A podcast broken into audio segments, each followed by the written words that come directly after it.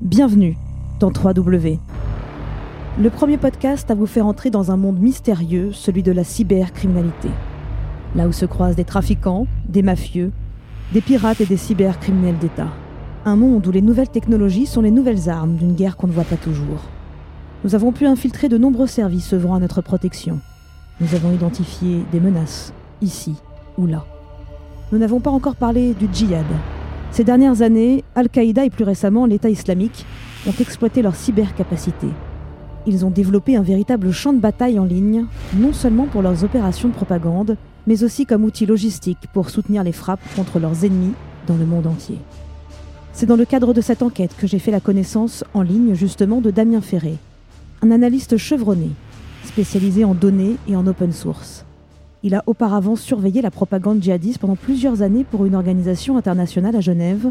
Désormais, il est directeur et fondateur de Jihad Analytics, qui fournit des analyses complètes sur les communications en ligne, l'idéologie, le leadership et les opérations militaires des groupes djihadistes. Sa voix a été modifiée pour sa sécurité, car il encourt un potentiel risque à être ici. Simplement pour des raisons personnelles, pour la sécurité de ma famille et puis pour éviter de prendre un, quelconque crise. Mon nom est connu déjà, parce que j'ai donné un certain nombre d'interviews dans la presse française, européenne et internationale. J'ai refusé un certain nombre de télévisions parce que je veux pas que mon image euh, circule sur Internet. Après, le risque n'est pas immense, mais je préfère prendre toutes les précautions. Ce que je dis toujours, c'est que moi, je suis analyste et tout ce que je propose, et j'en propose vraiment qu'une toute petite partie euh, sur les réseaux sociaux, c'est de l'analyse. Je suis vraiment là comme un acteur neutre sur le suivi du djihadisme, essayer de comprendre comment ils fonctionnent, comment ils évoluent, que ce soit sur le terrain ou sur le plan idéologique. Damien Ferret collabore avec des ONG, des organisations privées, des associations dont il ne dévoilera pas le nom. Il les aide avec son travail à prévenir et lutter contre l'extrémisme. Il sensibilise aussi les jeunes qui veulent rejoindre les théâtres de guerre avec Al-Qaïda ou l'État islamique.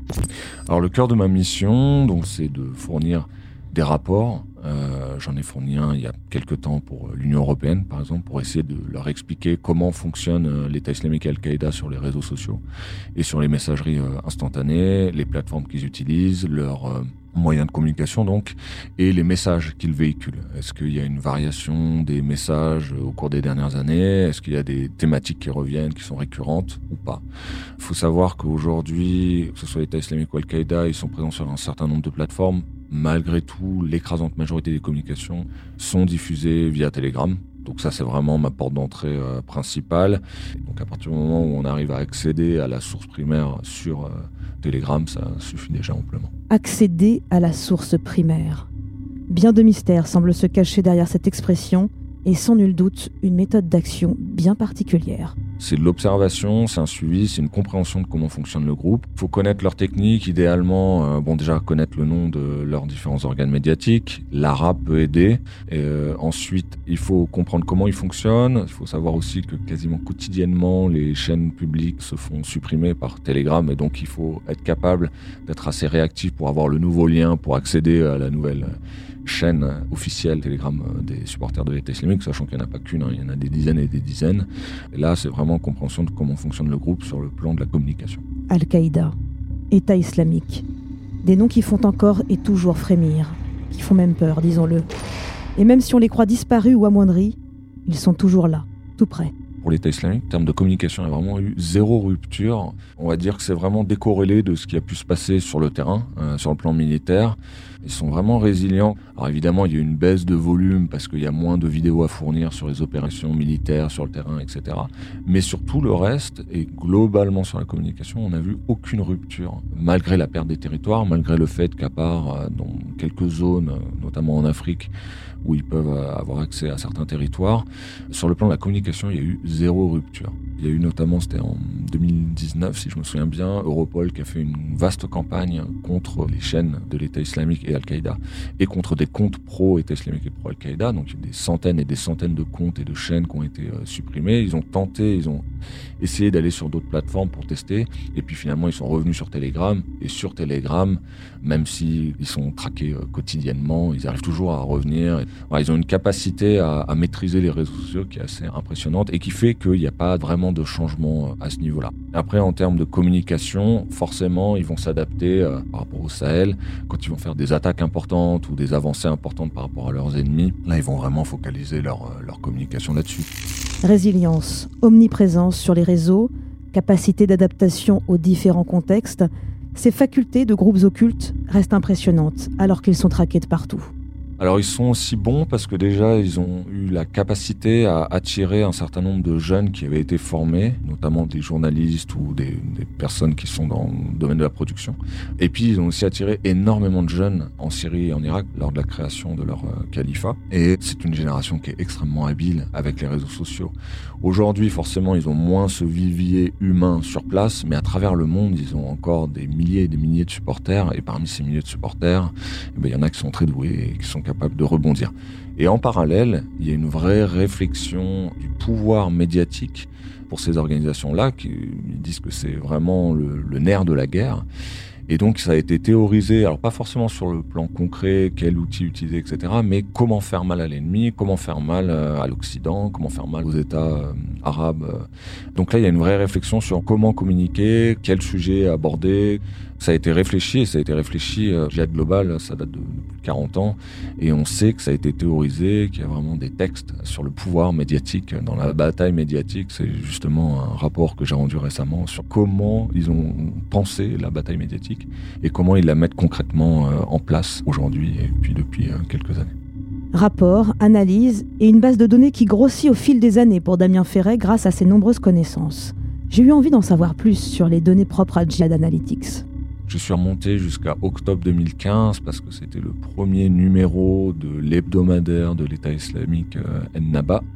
Et donc, concrètement, en fait, dans cet hebdomadaire, ils donnent des informations, des détails sur chacune de leurs attaques qui sont survenues au cours des sept derniers jours. Donc, de 2015 à aujourd'hui, on est capable de récupérer toutes les informations, c'est-à-dire toute la donnée qu'ils fournissent sur les armes utilisées, les cibles de leurs attaques, les lieux, le nombre de casualties, blessés, tués.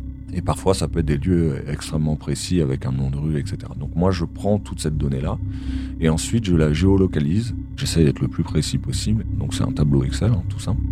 Et à partir de ça, je transfère toute cette donnée-là sur tableau et je crée des cartes, je crée des graphes. Etc. À quoi ça me sert? Bah en fait, ça fait déjà plus de dix ans que je travaille sur la thématique, mais on va dire que ça m'amène un niveau encore plus précis en termes d'analyse par rapport à ce que je pouvais faire par le passé, où j'arrivais à suivre de très près ce qui se passait.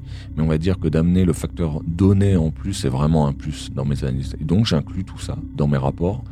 Et je précise également pour l'État islamique, évidemment, il y a tout ce travail de communication slash euh, propagande de la part du groupe. Et après, moi, je vais aller vérifier, alors pas pour toutes les attaques, j'en suis à 27 800 attaques depuis octobre 2015, mais pour un bon échantillon des attaques, j'ai mon propre réseau de chercheurs, de personnes qui sont sur place et j'ai la chance de parler plusieurs langues et donc d'aller vérifier dans les médias comment ça a été présenté. On voit que souvent, pour les casualties, les blessés, tués, il y a une exagération de la part de l'État islamique, mais l'écrasante majorité des attaques présentées par l'État islamique ont vraiment lieu. Avec toutes ces cartes, ces études, j'ai eu aussi besoin d'avoir un résultat concret, quelque chose à me mettre sous la dent. Compliqué d'en savoir plus, et pourtant, il a accepté de me livrer un constat. Simple, net. Ils peuvent avoir des périodes de creux, de gros creux, c'est le cas de l'État islamique actuellement, mais ils ont cette capacité de se dire on vise sur le long terme, mais avec cette capacité de rebondir et toujours de se dire voilà, les deux leaders centraux de l'État islamique euh, cette année ont été tués, mais il y en a toujours un pour remplacer. L'idéologie survit aux leaders. On voit qu'il y a toujours cette structure qui est en place et qui fait que là, à partir du moment où ils trouveront l'opportunité de retrouver des territoires ils seront capables de rebondir, ils seront capables de rapidement remettre en place leur programme. Pour donner un, exemple concret, dans l'état de Borno, ils ont accédé à un certain nombre de territoires et dès qu'ils se sentaient assez sûrs d'eux, on les voyait en plein jour se filmer en plein jour, distribuer des brochures euh, de propagande, des brochures aussi pour dire que bah voilà, ils étaient capables de redistribuer l'argent au pauvres. En quelque sorte, retrouver ce qu'ils ont pu connaître en Syrie et en Irak avec euh, bah, le fait d'administrer des territoires, de prendre soin de la population, etc. Bien sûr, tout ça c'est de la propagande. Mais ça veut dire qu'ils ont cette capacité, ils ont déjà les ressources, ils ont déjà le matériel et ils savent exactement comment appliquer leur programme. Donc voilà, c'est de la résilience, beaucoup de résilience de la part de, ces groupes djihadistes, que ce soit pour Al-Qaïda ou l'État islamique, en attendant des jours meilleurs et la capacité de conquérir plus de cœurs, comme ils disent, hein, parmi les populations. Vous vous demandez en m'écoutant sans doute la même chose que moi. Sommes-nous toujours en danger? Avec un niveau vigipirate élevé, devons-nous craindre en Occident un retour des attaques? Je ne cesse de penser à cela. L'écrasante majorité des attaques aujourd'hui, que ce soit pour Al-Qaïda ou l'État islamique, c'est parmi les populations locales et certainement pas en Occident, ça on le sait bien. Il y a toujours euh, une capacité à entrer en contact avec un individu euh, en Europe, euh, aux États-Unis, en Occident de manière générale, mais on va dire qu'il n'y a pas cette capacité à projeter, comme ils ont pu le faire par le passé, à projeter des individus à partir de la Syrie et l'Irak pour aller commettre des attaques en Europe. Pour une grosse attaque comme ce qu'on a pu connaître par le passé, là aujourd'hui, ils n'ont pas cette capacité-là. Ça ne veut pas dire que demain ils l'auront pas. Il suffit qu'ils aient accès à des territoires, qu'ils puissent accueillir euh, des étrangers qui connaissent bien le terrain, qui viennent du pays et qui sont capables ensuite d'infiltrer, de revenir euh, commettre euh, des attentats.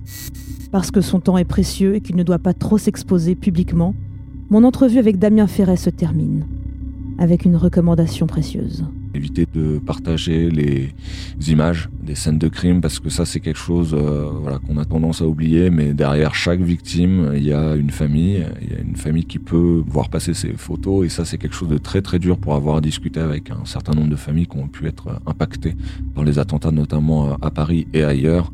Éviter de faire circuler éviter de donner trop de résonance aux photos qui peuvent être euh, publiées parce que c'est ce qu'attendent euh, les groupes djihadistes et puis ça n'a strictement aucun intérêt de partager ces photos Merci Damien Ferret. Merci à vous.